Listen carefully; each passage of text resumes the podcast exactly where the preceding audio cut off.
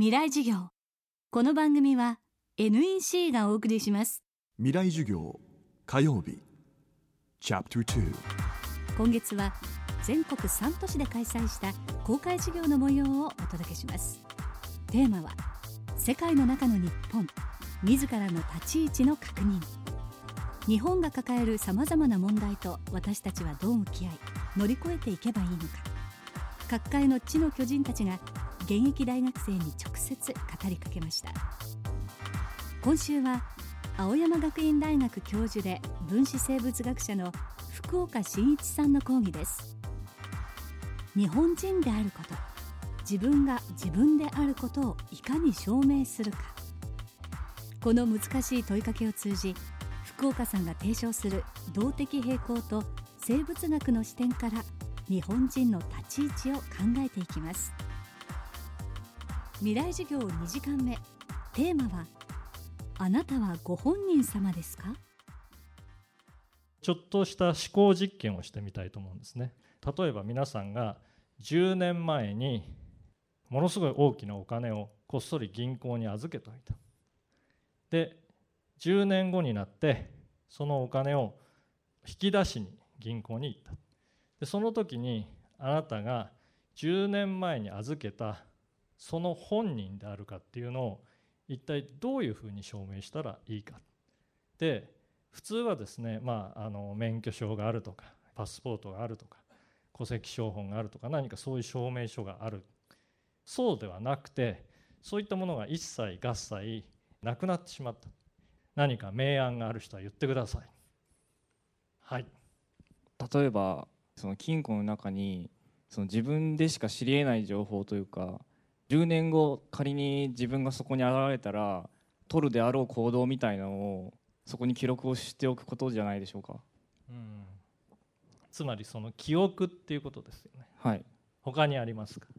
はい。まあ記憶もそうなんですが、まあ、本人であるか否かっていうのを判断するためにはそのまあ10年前に自分の指紋が残っているかとかあるいは血管のその例えば目の血管であるとか、まあ、DNA であったりとか、えー、そういうものであれば役に立つと思います。はい、その通りですね。これはなかなか明暗だと思うんです。ただ今まあ彼も言ってくれた通り指紋とか網膜の血管の走行パターンとか DNA っていうものは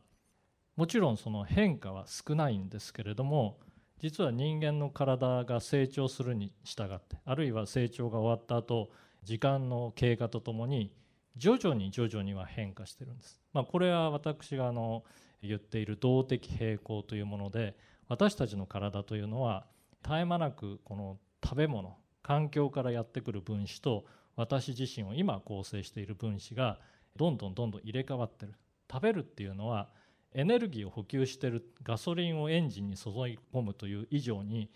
私自身の体を常に動的な状態にして入れ替えているそれがまあ生きるっていうことなんですね。例えば皆さんの消化管の細胞なんていうのは23日で入れ替わっちゃってるんですよ。で筋肉の細胞なんかだと2週間ぐらいで半数が入れ替わっています。血液の細胞なんかだともうちょっとゆっくりですけれども入れ替わっている。指紋も非常に長いスパンで見ると徐々に変容していっています。網膜のパターンなんかも少しずつ変容しています。DNA も実は常に分解され合成されているんでその時の複製ミスによってコピーミスや突然変異というものが絶え間なく起こってるわけです。だから10年前の指紋や網膜のパターンや DNA は大まかには一緒だっていうことは言えてもちょっとでも違っていたら同一性を担保するものには実はならない。ちょっと違ってたら1文字2文字入れ替わってたらもう違うものになってるんです。でも私は私っていう本人ですよね。ですから生物学的に本人を決めるっていうのはすごく難しくて結局私たちは自己同一性っていうものを自分の記憶の中でしか担保できない。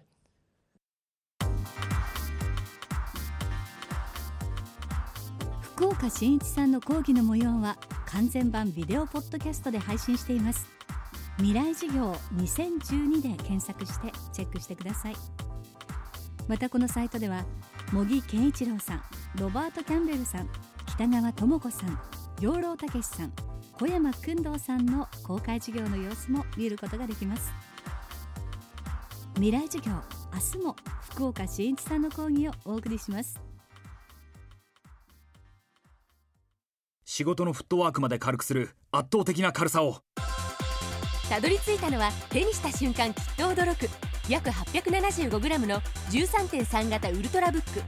バーサプロウルトラライトタイプ VG 劇的な軽さをあなたに。もっと自由な働き方へ。NEC 未来授業。この番組は NEC がお送りしました